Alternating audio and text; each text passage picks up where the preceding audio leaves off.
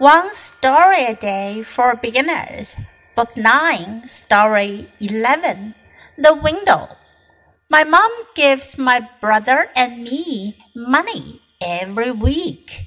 We call it our fun money. One day, my brother and I were playing catch in the house. We threw the ball back and forth, and then suddenly Bang! The window was broken. Dad didn't even look up from his dinner as he said, That will be four weeks of fun money each. It sure was a long month. 这个故事讲的是 window 窗户。My mom gives my brother and me.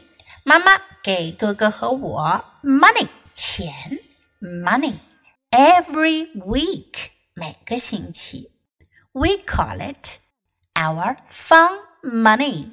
我们把这个钱呢叫做是我们的开心钱。One day, my brother and I were playing catch in the house。有一天，哥哥和我在屋子里玩 catch，是一种抛球、接球的游戏。We threw the ball back and forth。 我们把球前后扔来扔去，back 向后，forth 向前，back and forth 前前后后的。And then suddenly, bang! Suddenly，突然间，bang，这是一个拟声词，bang 的一声。The window was broken，窗户被球砸破了。Dad didn't even look up from his dinner。 爸爸正吃着饭呢，他甚至都没有抬眼看一看。As he said，就说到，That will be four weeks of fun money each。那就是说，每个人四周的开心钱没喽。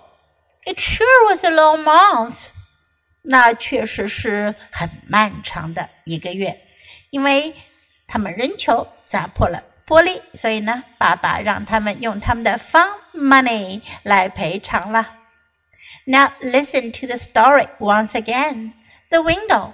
My mom gives my brother and me money every week. We call it our fun money. One day, my brother and I were playing catch in the house. We threw the ball back and forth, and then suddenly, bang! The window was broken. Dad didn't even look up from his dinner as he said, that will be four weeks of fun money each. It sure was a long month.